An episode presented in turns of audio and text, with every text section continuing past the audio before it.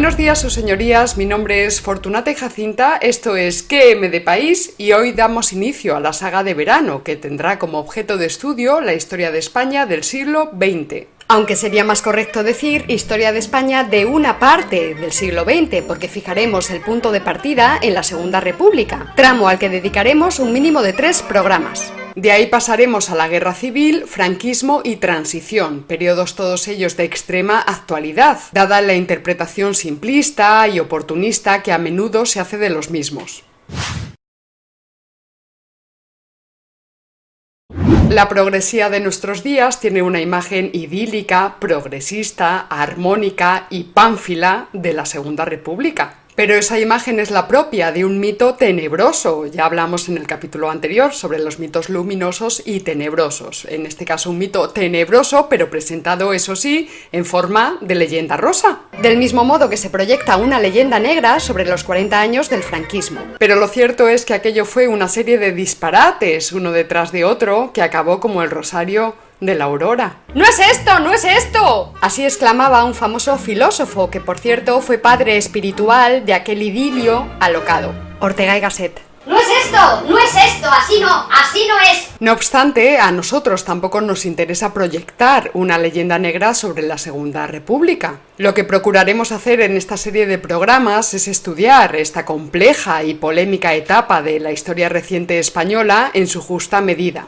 dialécticamente más allá del bien y del mal, y al margen de exageraciones propagandísticas o negrolegendarias. Aunque por cuestiones de tiempo y de espacio no nos quedará más remedio que omitir muchos asuntos de tan compleja realidad. En este punto hay que señalar la profundidad del problema, pues vistas a través de la lupa, es decir, ampliadas en sus detalles, las reliquias y los relatos adquieren interpretaciones imprevistas. Por tanto, a lo largo del verano examinaremos algunos asuntos desde una visión panorámica y en algunos tramos sacaremos la lupa para ver los detalles, a ver qué pasa. Y gracias a este hilado fino iremos cosiendo una imponente trama con su correspondiente urdimbre. En definitiva, si profundo es el problema, lamentablemente breves son nuestros programas los cuales honestamente solo sirven como tábano socrático para con su aguijón despertar la atención de los hispanos de ambos hemisferios, y también de todo bicho viviente que sepa hablar, leer y escribir en español, que para eso fue la lengua del imperio.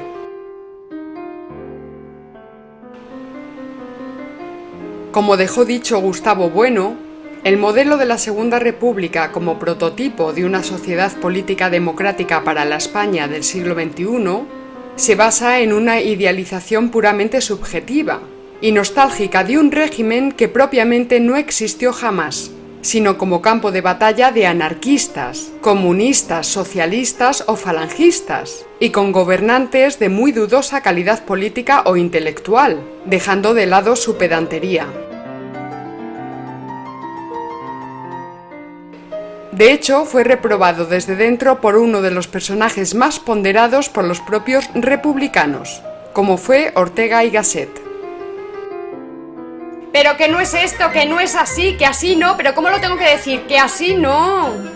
Es decir, se trató de una complejísima dialéctica de clases en la que batallaban entre sí o en bloque, cuando se establecían alianzas, las generaciones de izquierda y las modulaciones de la derecha y estos enfrentamientos ocurrían de manera velada o de manera abierta, según los casos. Unas veces era evidente y otras veces no. En aquella época no se hablaba de cordones sanitarios, ni de ese tipo de mandangas. En determinadas circunstancias, todo Cristo se iba a la cama con todo Satanás. Un ejemplo de esto, del que se habla muy poco, aunque nosotros lo hicimos en el capítulo anterior, es la alianza establecida entre los católicos de la CEDA, ya saben ustedes, la Confederación Española de Derechas Autónomas, y el Partido Radical del masonazo del régimen, don Alejandro Lerroux. Y a tal dialéctica de clases, esta que venimos comentando, hay que añadir la trepidante dialéctica de estados del periodo de entreguerra, que comentaremos brevemente al final de este programa.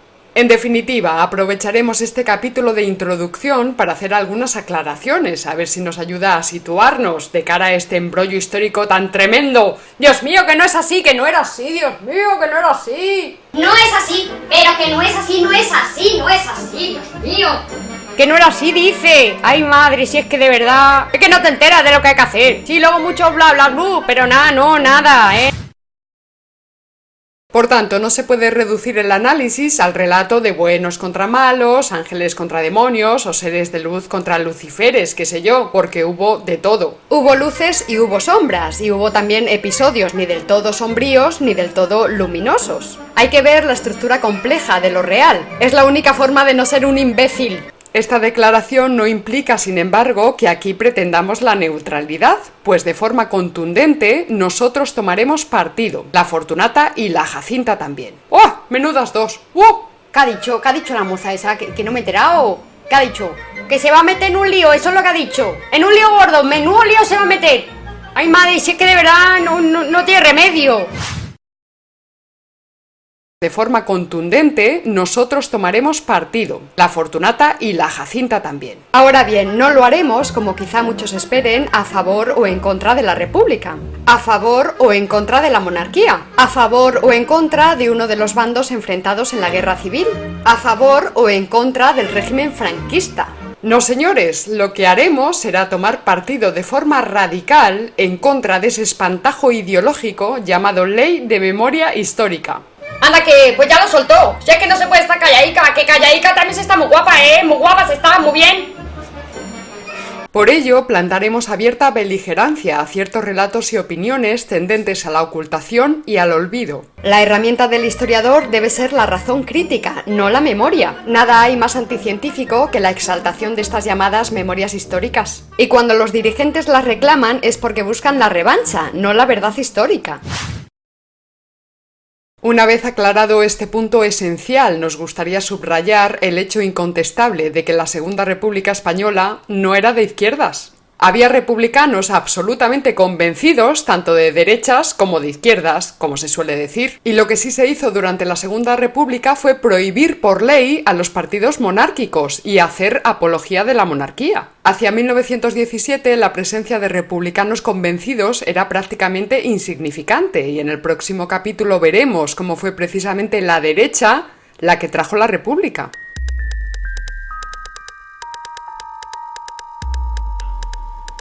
Con Alcalá Zamora, líder del partido Derecha Liberal Republicana, Miguel Maura, hijo del histórico Antonio Maura, José Sanjurjo, el león del Rif, y la propia monarquía al abandonar el poder. Así se lo recomendó el conde Romanones a Alfonso XIII, tal y como veremos, como decimos, en el próximo capítulo. Recuerden, por ejemplo, que Clara Campoamor luchó por el voto femenino en España desde un partido republicano de la derecha. A esta iniciativa de Campoamor se opuso Victoria Kent, precisamente desde el Partido Radical Socialista, y también Indalecio Prieto. Uno de los principales argumentos para oponerse al voto femenino en España en aquella época era que las mujeres se dejaban influir por los curas. Y esta es una de esas ideas pánfilas contra las que arremetemos constantemente desde este canal, porque resulta que en democracia los ciudadanos nunca operamos como sujetos libres y autónomos, ni en democracia ni fuera de ella, claro. Todos estamos condicionados por intereses personales y subjetivos, atravesados por nebulosas ideológicas más allá de nuestra voluntad, como diría Marx. ¿O acaso los hombres varones de aquellos días operaban como sujetos libres y autónomos? ¿Ellos sí? ¿Eran ajenos a otras formas de subjetivación, por ejemplo a los preceptos de la institución libre de enseñanza o a los idearios krausistas? ¿La ideología negro legendaria?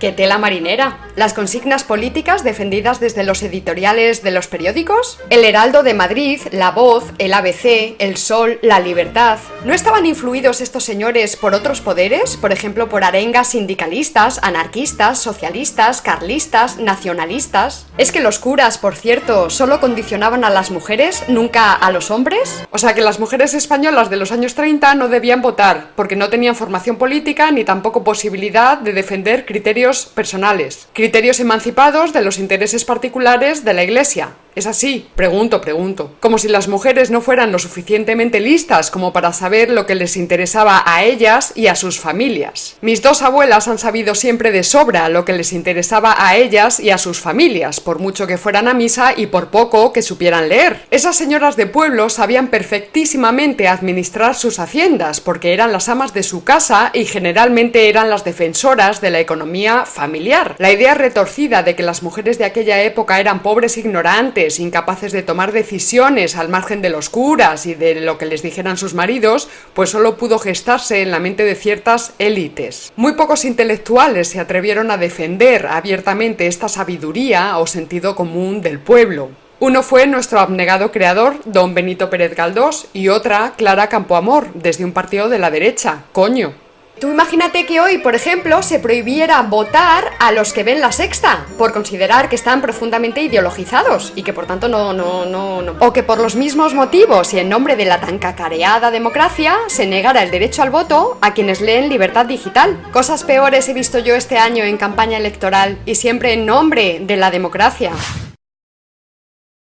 Por tanto, ya hemos aclarado que nosotros plantaremos batalla a la memoria histórica y que la República no era cosa de izquierdas. También señalaremos en este capítulo de introducción que si la República tuvo cierta prosperidad, hay que decir que ésta no salió de la nada, pues se apoyó en las condiciones que heredó de la dictadura de Primo de Rivera.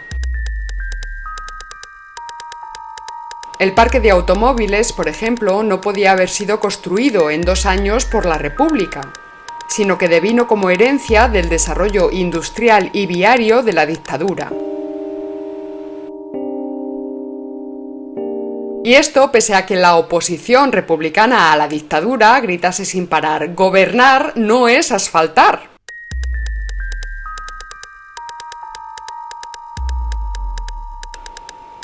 No olvidemos además que Primo de Rivera supo tratar los agudos problemas militares en Marruecos, estimuló las obras públicas y el desarrollo industrial, y en contraste con Mussolini, respetó las organizaciones obreras socialistas, sin perjuicio, claro está, de las problemáticas, errores y corruptelas que el régimen fuertemente personal de Primo de Rivera trajo aparejadas.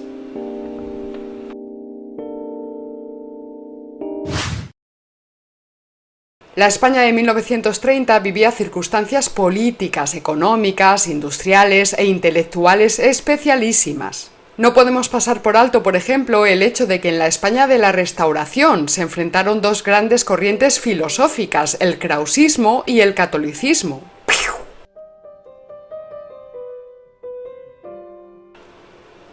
El krausismo, de origen alemán, era, como ya hemos dicho en más ocasiones, europeísta, idealista, armonicista y heredero de la visión idealizada de la Ilustración del siglo XVIII, e impregnó profundamente la vida intelectual española a través de la educación. La Cátedra de Filosofía en Madrid de Julián Sanz del Río y la Institución Libre de Enseñanza, por ejemplo.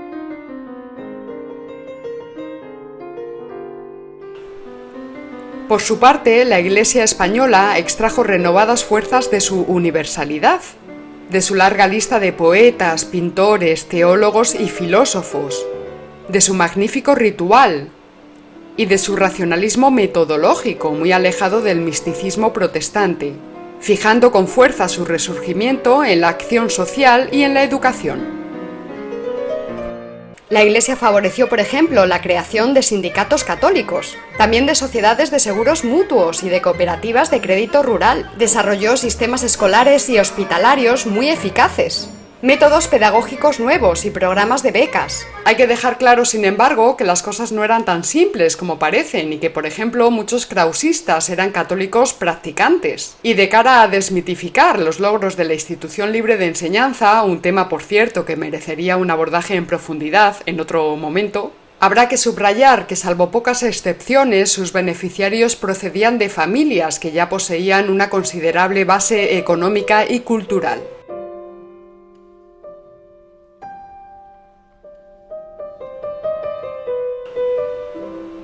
Podríamos señalar también que personalidades como Antonio Machado se sentían a la vez atraídos por la tradición católica española, la democracia política y la filosofía secular. O que el poeta comunista Miguel Hernández adquirió su profundo tono espiritual de los antecedentes católicos españoles.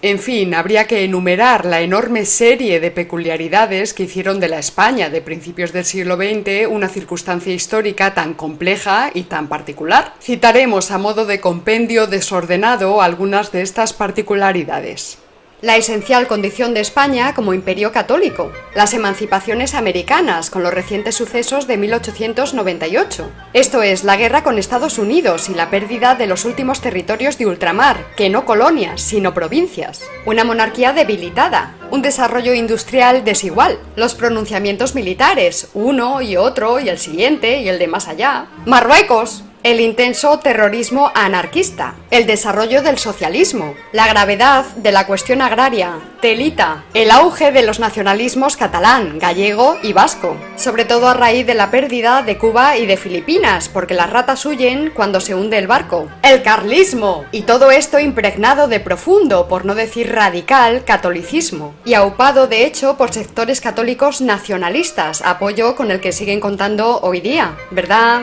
O sea que la cosa no está para hacer interpretaciones simplonas y burdas. Y como comentábamos al principio, a todo esto hay que añadir la trepidante dialéctica de estados del periodo de entreguerras. Los efectos de la Gran Depresión de 1929, los de la Revolución de 1917 en Rusia, ¡puf! Y por supuesto, las consecuencias de la Primera Guerra Mundial.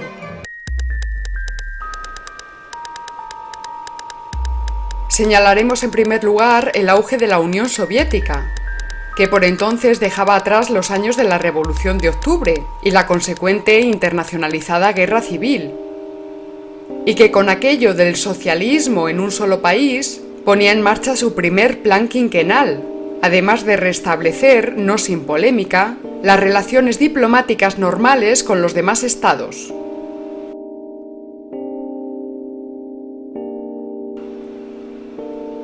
Por otro lado, tenemos la consolidación del fascismo en Italia, que en esos años pondría en marcha la invasión de Libia y Etiopía.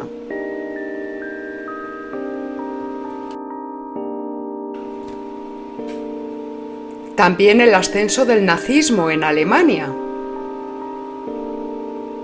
Y asimismo el quehacer de las potencias imperialistas democráticas, Francia, Gran Bretaña, aunque también Estados Unidos preparándose en sus respectivos modos para lo que pudiese desembocar dicho periodo de entreguerras. Y lo que llegó, ya lo saben ustedes, fue una guerra todavía más gorda que la Gran Guerra, con espectaculares bombardeos como nunca antes se habían visto y el consecuente holocausto nuclear que culminó la guerra en Japón.